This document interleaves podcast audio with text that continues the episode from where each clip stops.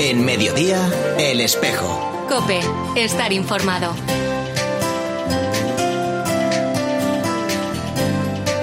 Hola, hola, muy buenas tardes. Ya hemos contado lo que nos ha pasado con el tema de la lotería, no ha habido de hecho programación local y ahora nos paramos en nuestra tierra, en Almería. El reloj del estudio Padre Luque marca las 13.33 minutos de la tarde. Eh, va Pepe París, nos va a dejar los mandos de la radio y comienza, como saben, el espejo de la Iglesia, un espacio que quiere dar a conocer las distintas iniciativas que se están realizando en nuestras parroquias, en nuestra diócesis, con las voces de sus protagonistas. Os habla un servidor de ustedes, Ramón Bogas. De una manera especial queremos dar las gracias a nuestro técnico, Jordi Folqué, y a nuestra compañera María Elmar Vergel, que me acompaña aquí en el estudio. Hoy es nuestro último programa del año. El viernes que viene estamos confeccionando un especial de todas las diócesis andaluces y lo emitiremos para toda Andalucía. Y como ya es un clásico, hemos traído a una persona muy especial para que nos haga un balance del año y nos dé algunas pistas sobre cómo vivir la Navidad en cristiano. ¿Quién será? Se lo desvelamos en unos minutos. Antes, miramos por el espejo retrovisor y repasamos lo más destacado de la actualidad diocesana.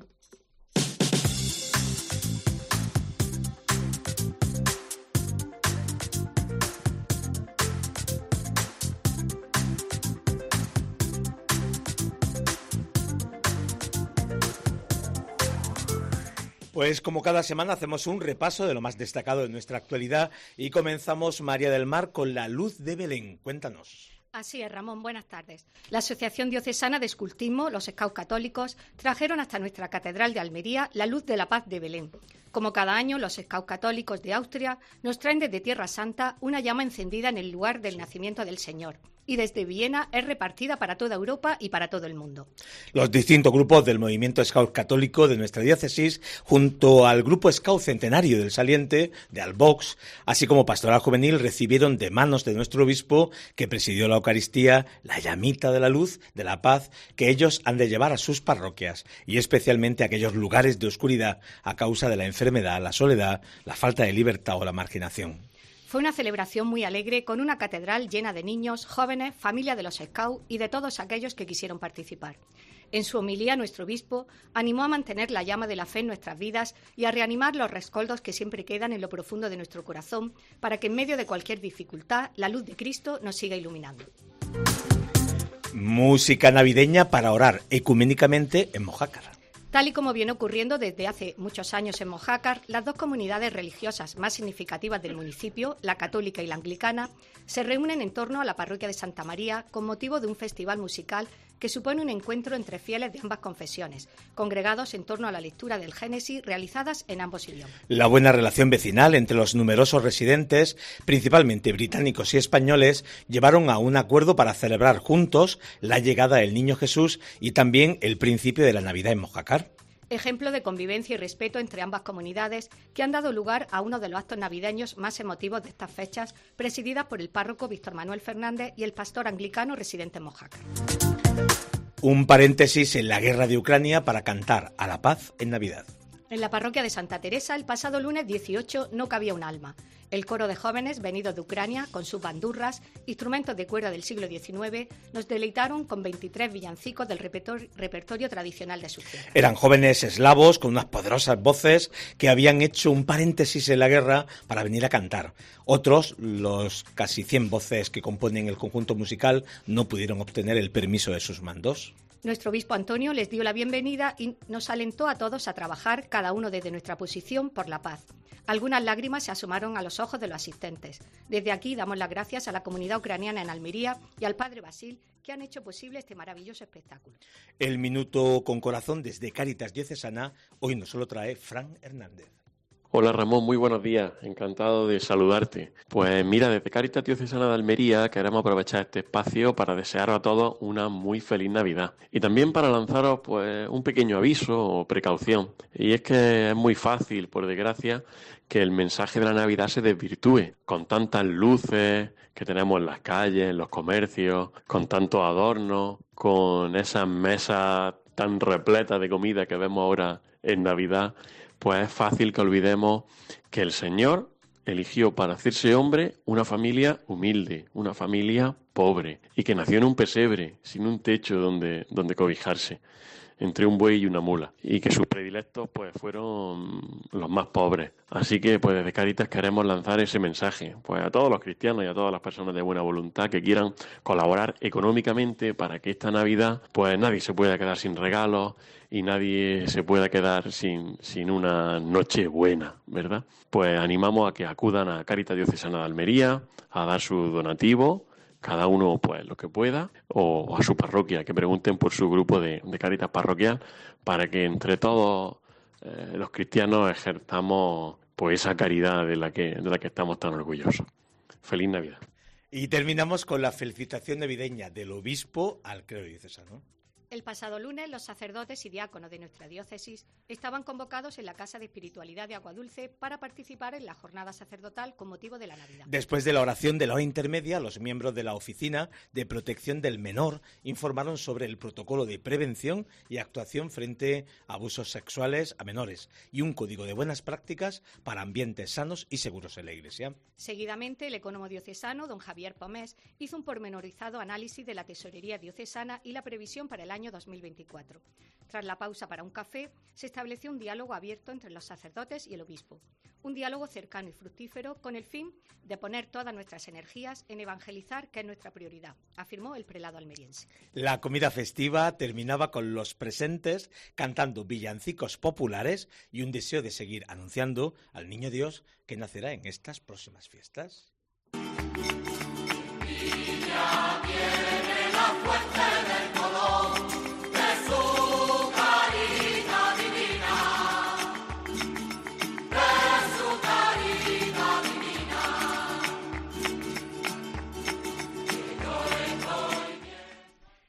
música que está sonando de su carita divina es el villancico andaluz preferido por nuestro invitado de hoy.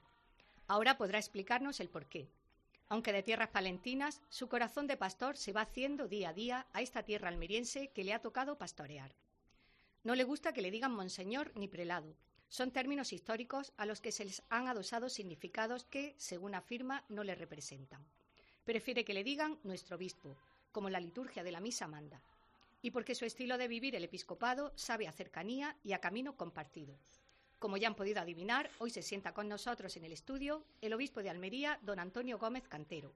Con él queremos hacer un repaso del año 2023 y pedirle algunas pistas para vivir estas fechas tan señaladas que se acercan.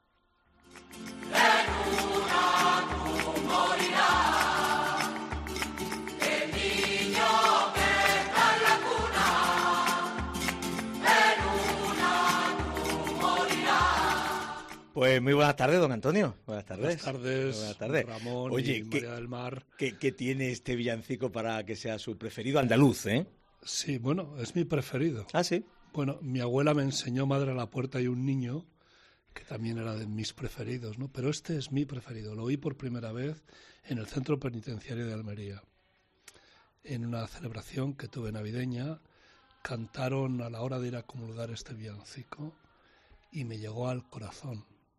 Por la letra, da- daros cuenta que, que une Navidad con Semana Santa.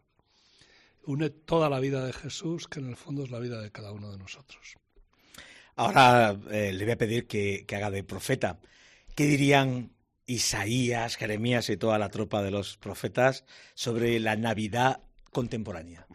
Bueno, de la to- toda la tropa Bueno, quedado- son muchos, son ha muchos, quedado muy de muchos. amistad con los profetas. Mira, los profetas siempre surgen en tiempos difíciles.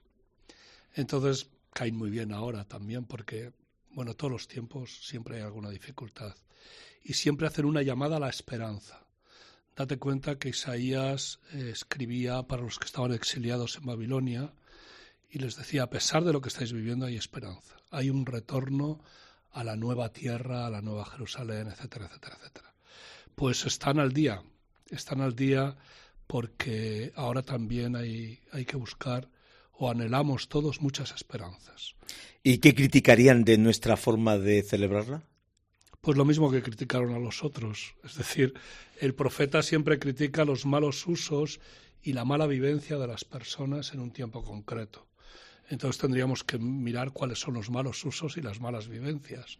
Pero vamos, yo creo que no habría mucha dificultad. Lees al profeta y siempre te sientes identificado. Como interpelado, ¿no? Eso quería decir, que bien hablas. Eh, ahora en clave positivo. Eh, ¿Qué signos de los tiempos eh, ve en nuestra forma de vivir la Navidad? ¿Qué de positivo hay? Bueno, la Navidad es muy plural, igual que lo es la sociedad, ¿no? Incluso algunos no utilizan la palabra Navidad, utilizan fin del otoño o utilizan estas fiestas, ¿no?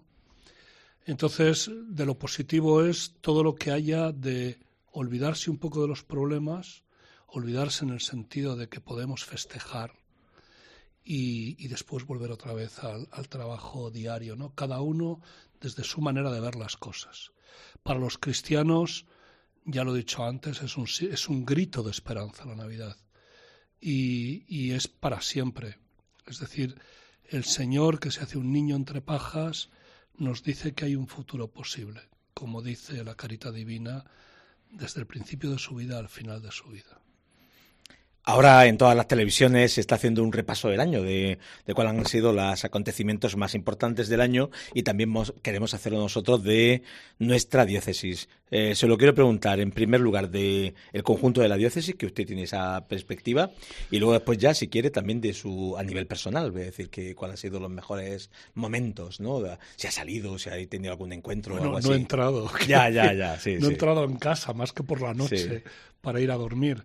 La verdad es que se podrían decir muchas cosas, pero lo más importante es todos los encuentros que he tenido en parroquias pequeñas, parroquias grandes, con grupos, con movimientos, con hermandades, con asociaciones, asociaciones religiosas y civiles.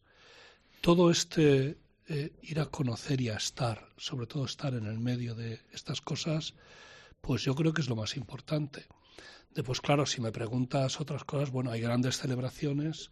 Yo, por ejemplo, siempre me maravilla eh, la cantidad de adultos que estoy bautizando. Es algo que me llega al corazón que un joven de 30 años, de 20 y pico, de 19, y esto he hecho bastantes bautizos este año. Y también los hago el día de la vigilia pascual en la catedral, bautizos de adultos. Y esto me cuestiona me llama la atención en un principio y que haya gente que diga quiero ser cristiano, eh, yo creo que es lo más grande de todas las cosas que podría decir.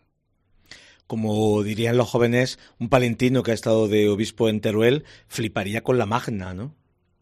Bueno, sí, sí, claro que flipé con la magna. A mí las procesiones todas me resultan largas, pero es por mis rodillas, ¿no? Pero sí que flipé. Pero yo no sé, a veces ahora estamos por hacer muchas magnas y, la gente quiere sacar su imagen o su hermandad. Extraordinarias. ¿eh? Sí, más bien extraordinarias, sí. Y yo creo que al final eh, quitamos la fuerza de la Semana Santa. Porque si en cada mes va a haber una extraordinaria, al final nuestra Semana Santa en qué queda, ¿no? Entonces esto se lo tienen que preguntar las hermandades, no yo, ¿no? Y además, no sé si pensamos lo que cuesta una cosa de estas, el dinero que, que de alguna manera se, se invierte en esto, ¿no? Empezando por el ayuntamiento. Que el ayuntamiento tiene que invertir siempre dinero para hacer una procesión desde la policía que tiene que poner, desde cortar las calles, y a veces también les piden dinero para las bandas, etcétera, etcétera. Todo esto antes de hacer algo hay que pensarlo muy bien un proyecto ilusionante y totalmente necesario, se lo dice toda Almería, es la nueva parroquia de la Vega de acá, ¿no? ¿Cómo va la cosa? Pues va bien, ya sabes que la fundación de, de la Casa de Nazaret nos cedieron los locales, 700 metros cuadrados, entonces ya hay un diseño hecho por el arquitecto de la diócesis y estamos buscando dinero porque los diseños hay que sujetarles con monedas. Y entonces bueno, yo estoy ilusionadísimo. La iglesia se va a llamar, la parroquia se va a llamar Nuestra Señora de Nazaret eh, o Santa María de Nazaret, pues en honor de la gente que nos ha cedido el local, claro. le escuchaba en la felicitación a los sacerdotes que en el verano pues hubo como dos acontecimientos así a nivel, digo ya como, eh, como obispo, no obispo de Almería solamente, que fue la JMJ y Marsella, ¿no? Dos lugares que parece que encontró como mucha vida, ¿no? Sí, bueno, la JMJ encontrar un millón de personas en, en Lisboa, que parece que la península ibérica se iba, a, se iba a hundir por un lado de la cantidad de gente que había, eh, fue una maravilla, como todas las JMJ, ¿no? Pero esta fue tan bien organizada, tan bien organizada. Y después los 120 chavales que fueron de, vamos, jóvenes que fueron de nuestra diócesis vinieron muy contentos. Eh, necesitamos, don Antonio, un topo en el Vaticano. Eh, ha habido una muchísima especulación sobre una llamada inédita del Papa a todos los obispos españoles para, eh, decían los medios, pues para tirarles de las orejas, para regañarles, para tal. ¿Cómo fue esa reunión y hasta dónde pueda leer? Bueno, yo puedo leer todo. Ah, vale. Y el topo, bueno, aquí estoy. Pero nos llamaron, nosotros leíamos nuestras prensas y escuchábamos nuestras radios y decíamos, ¿será verdad que nos van a reñir? Y no fue, fue para lo que nos llamaron. Nos llamaron para hablar juntos del seminario, de los seminarios, ¿no? Y ahí el Papa estuvo, bueno, primero empezó eh, Canta la Mesa, el, franciscano encargado de hacer los retiros en el Vaticano y esas cosas, empezó diciendo eh, una meditación que nos dio, diciendo, eh, los apóstoles tuvieron el mejor rector y salieron todos muy mal parados hasta que vino el Espíritu Santo.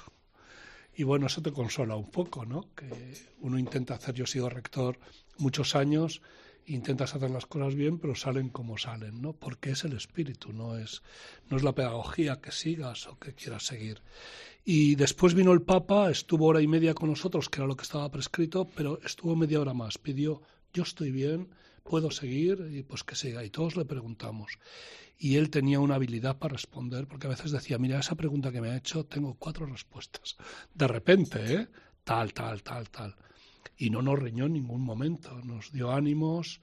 Y después vinieron los del dicasterio del clero, que nos dieron trece folios eh, o doce y medio de el resumen de... Para decirnos que siguiéramos, yo lo vi en la prensa, ¿eh? los pasos de Almería. no, no, no, no, no, lo dijo el dicasterio, pero sí que lo dijo, don Jesús Vidal, ¿no? Bueno, eh. sí, bien, pero nos dijeron que en dos años teníamos que unificar eh, seminarios con, grupos de chavales que no llegaban a 15, ¿no? Al mínimo. Nos dijeron que, que mantener un edificio grande como son los seminarios para 15 chavales que se pierden, que no hay y bueno, pues ya está. Yo venía de Teruel, que llevan casi 30 años el seminario en Zaragoza de las seis diócesis de Aragón, y no me resultó nada extraño lo que dijeron.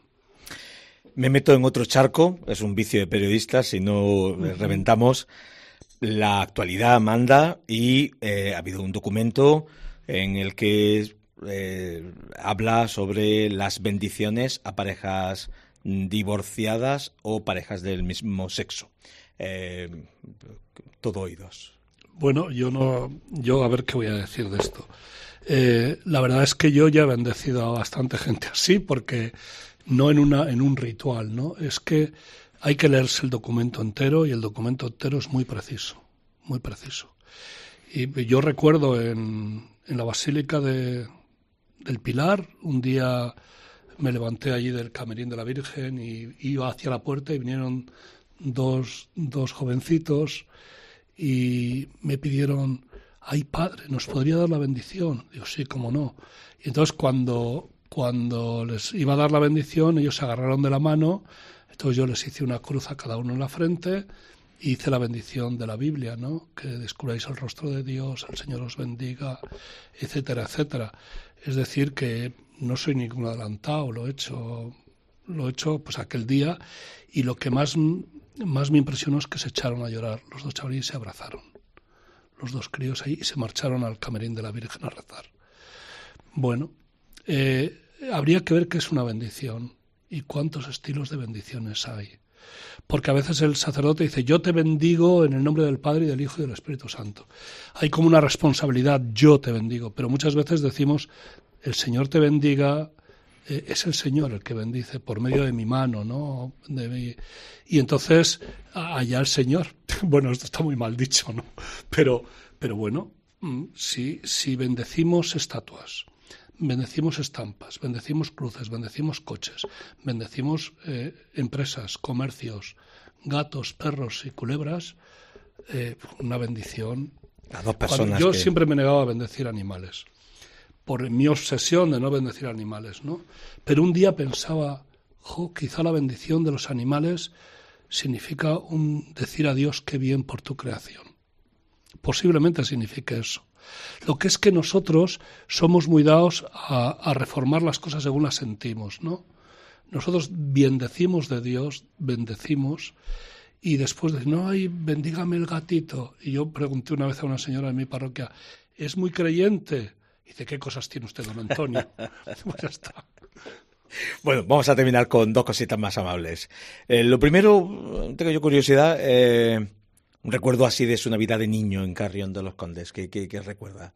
Así, pues mira, yo montar el Belén. Mm. Era poner la casa patas arriba, porque hacía montañas de escayola, lo llenaba todo de escayola, eh, buscaba telas viejas, trapos viejos para hacer la forma de las montañas, lo untaba en escayola, cajas de zapatos de vaca.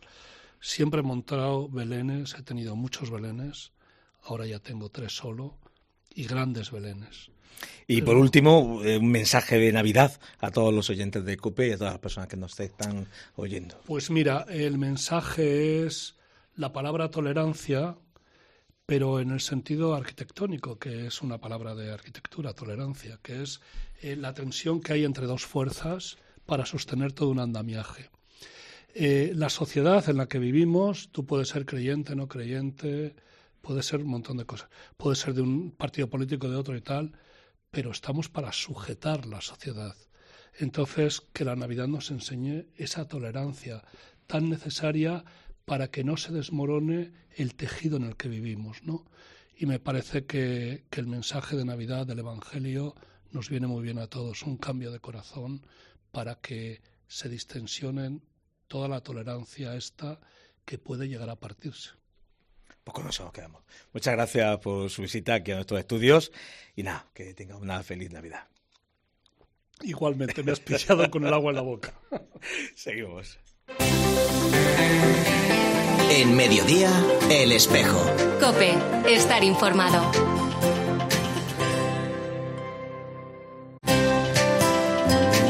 Vamos con algunas propuestas para vivir la Navidad en cristiano y la primera nos viene desde la Delegación Diocesana de Misiones. Sí, Ramón, comparto lo que soy es el lema de la Jornada de Infancia Misionera que celebraremos el domingo 24 de enero de 2024. Con esta campaña, el Papa Francisco implica a los niños del mundo para ayudar a otros pequeños como ellos en las misiones. ¿Qué haremos en Almería? En víspera de Navidad, los niños y niñas misioneros saldrán a la calle y felicitarán por las calles de la gente con distintas localidades de la diócesis. Además, desde la Delegación de Misiones de Almería se ha organizado un concurso de dibujo. Los dibujos presentados concursarán a nivel diocesano y si es seleccionado será enviado a Madrid para concursar con otras delegaciones diocesanas de España. Manos Unidas anima a visitar su tradicional y solidario mercadillo navideño. El mercadillo estará abierto hasta el próximo día 5 de enero y tiene como objetivo ofrecer un comercio solidario en este tiempo de compras navideñas. La recaudación irá destinada a proyectos que la ONG desarrolla en Camboya y Sierra Leona. Recuerden que está situado en el Paseo de Almería número 7 y está abierto en horario de mañana y tarde. Desde la Delegación de Familia y Vida nos llega otra invitación. Pilar Acero es la delegada diocesana. Hola Ramón. Desde la Delegación Pastoral de Familia y Defensa de la Vida os invitamos a celebrar el Día de la Sagrada Familia. Lo vamos a hacer el próximo sábado, día 30, a las siete y media de la tarde en la Catedral. Y vamos a tener el lema de que la familia es portadora de la buena noticia. Y terminamos con la celebración litúrgica de nuestra catedral, presididas por nuestro obispo don Antonio. La tradicional misa del gallo tendría lugar a las 12 de la noche. El día 25 presidirá la misa de la catedral a las once y media de la mañana. El martes 26, como ya saben, es fiesta local en nuestra ciudad por el Día del Pendón y tendrá lugar la tradicional procesión desde el ayuntamiento y la misa en la catedral. Y ya por último, el día 27 presidirá la misa, según el rito hispánico, en la misa de San Juan Evangelista del casco histórico. Pues muchas gracias, amiga. Que tengas una feliz y santa Navidad. A ti, Ramón, y a todos nuestros oyentes os deseo también una feliz y honda Navidad.